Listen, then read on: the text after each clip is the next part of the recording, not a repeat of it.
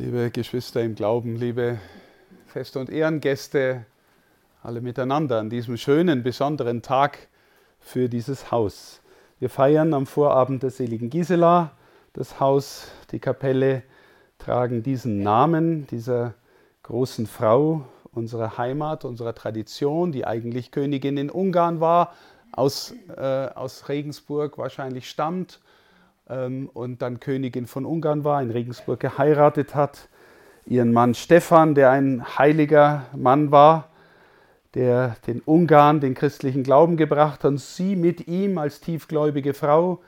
Nach äh, dem Tod des Mannes ist sie im politischen Ränkespiel dann vertrieben worden, ist zu uns nach Passau gekommen, dort ins Kloster gegangen und auch Äbtissin geworden. Und bis heute gibt es eine Verehrung Allerdings muss man auch sagen, von, besonders von den Ungarn.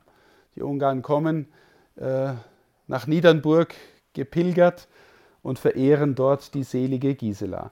Die Texte, die uns die Kirche für ihren Gedenktag vorlegt, beziehen sich, wie Sie gehört haben, ganz stark auf das Thema Weisheit. Und ich möchte mit Ihnen darüber nachdenken, was das Thema Weisheit mit einem Haus wie diesem, zu tun haben könnte.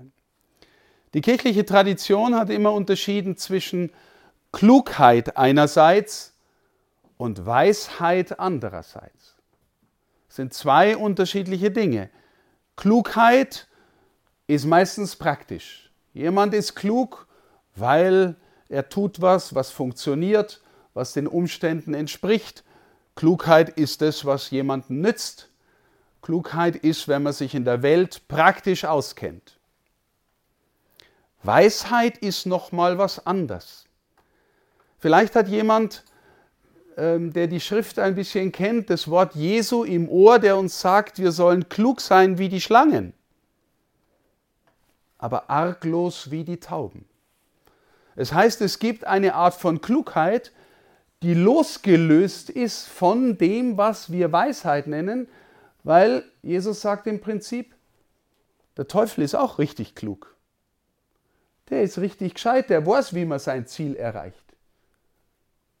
Aber losgelöst von dem, was die Schrift Weisheit nennen würde. Was ist Weisheit im Unterschied zur Klugheit? Und was hat Weisheit mit einem Ort wie diesen zu tun? Nun, Weisheit ist etwas, eine Art von Blick auf die Welt, eine Art von Erkenntnis, die nicht davon ausgeht, wo der Mensch, der weise ist, nicht davon ausgeht, dass er der Mittelpunkt der Welt ist. Der natürliche Mensch, der nur natürliche Mensch in mir, der denkt, naja, die ganze Welt dreht sich um mich und ich muss meine Ziele erreichen. Weisheit geht davon aus, dass es eine Mitte gibt, einen Schöpfer gibt. Wenn ich gewissermaßen innerlich dorthin gehe und mich von dort her tragen und inspirieren lasse, schaue ich anders aus, auf die Welt als nur klug oder als nur nützlich oder als nur funktional. Dann frage ich nicht einfach, was bringt mir das jetzt? Dann frage ich vielmehr, was ist gut für die Situation, für die Menschen, die mir begegnen? Was ist richtig? Vielleicht auch, wie würde Gott handeln in dieser Situation? Über meinen bloßen egoistischen Blick hinaus. Weisheit reicht tiefer und Sie spüren, liebe Schwestern und Brüder, dass Weisheit mit der Fähigkeit zu lieben zu tun hat. Es gibt eine Art von Vernunft, die, wenn sie mit der Liebe verbunden ist, mehr sieht. Die Liebe sieht mehr.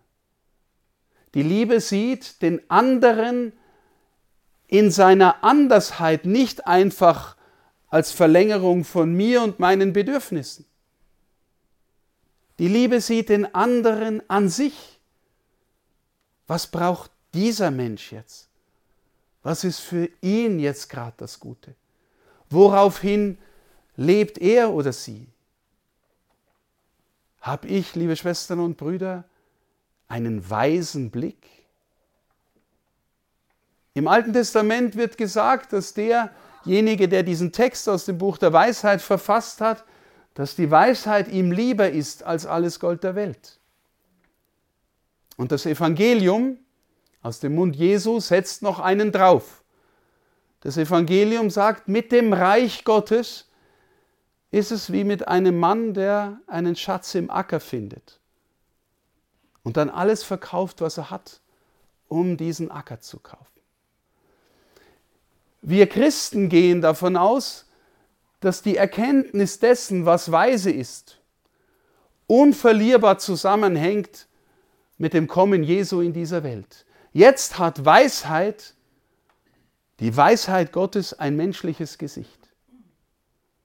Und wir glauben, wenn wir ihn innerlich berühren, wenn wir uns von ihm berühren lassen, wenn wir lernen, ihn zu umarmen, und ich meine einschließlich seines Kreuzes, wenn wir auch lernen, das Kreuz innerlich zu umarmen, dann werden wir weise im tiefen Sinn des Wortes. Und meine Lieben, das ist eine Reise, die nicht aufhört, die auch in einem Haus wie diesem nicht aufhört. Deswegen, ich habe eingangs gesagt, wir haben hier in diesem Haus eine geheime Mitte. Ein Haus wie dieses ist für viele Menschen, für die meisten Bewohnerinnen und Bewohner, der letzte Wohnort in ihrem Leben, in diesem Leben. Und ich kenne Häuser, Pflegeheime, nicht dieses, nicht die meisten christlichen, die ich kenne, aber ich kenne Häuser, Pflegeheime, wo Pflegeheim eine Art Abwicklung ist, wo man gewissermaßen miteinander dem Tod entgegengeht und dann wartet, bis der Nächste kommt. Und das ist die Aufgabe eines solchen Hauses, vermeintlich. Liebe Schwestern und Brüder, wenn wir diese Mitte haben und mit dieser Mitte innerlich verbunden bleiben, und ich meine sowohl die Bewohnerinnen und Bewohner wie die Pflegekräfte, wie auch alle anderen, die hier arbeiten, dann sind sie nicht Diener und Dienerinnen einer Palliativstation. Dann ist die Palliativstation vielleicht manchmal ein Übergangsort, aber dann sind sie Diener und Dienerinnen des größeren Lebens. Dann ist das hier ein Lebensort, der verweist auf die Hoffnung, die wir Christen haben, dass wir miteinander ins größere Leben gehen. Wenn wir aus dieser Mitte leben, auf diesem Altar wird gefeiert, dass Jesus stirbt und aufersteht. Immer wieder neu. Wenn das die Mitte eines solchen Hauses ist, dann feiern wir Übergang ins größere Leben.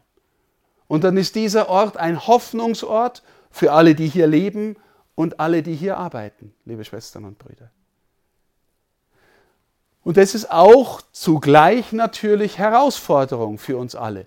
Lassen wir uns von dem Glauben an Christus berühren. Lassen wir uns vom Auferstandenen berühren, so dass wir Dienerinnen und Diener des größeren Lebens sind.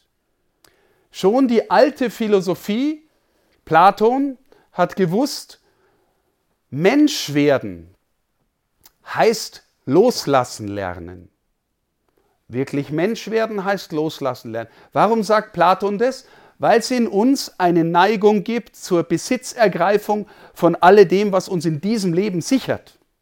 Ja, ich möchte gern festhalten, sehr natürlich. Platon hat gesagt, wir werden weiser, reifer und tiefer, wenn wir loslassen lernen. Platon hat deswegen auch gesagt, wirklich Mensch werden heißt sterben lernen. Weil sterben lernen heißt loslassen lernen. Und die Christen fanden den Platon nicht schlecht, obwohl er Jesus noch nicht gekannt hat. Die Christen haben gesagt, ja, das stimmt. Christ werden heißt sterben lernen ins größere Leben. Und was für ein Ort wäre ausdrücklicher zu zeigen, worum es uns als Christinnen und Christen geht, als dieser, als eine Kapelle mit einem Altar, in einem Haus wie diesem, das der seligen Gisela geweiht ist. Wissen Sie, liebe Schwestern und Brüder, auch in unserer Gesellschaft gibt es ein Diktum, das heißt, Hauptsache ist, dass wir gesund sind. Oder das Allerwichtigste ist, dass wir gesund sind.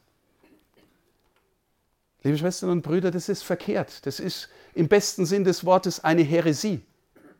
Ich sage Ihnen ehrlich, auch an die Jüngeren unter uns, kein Mensch ist ganz heil, weder an Leib noch an Seele. Kein Mensch.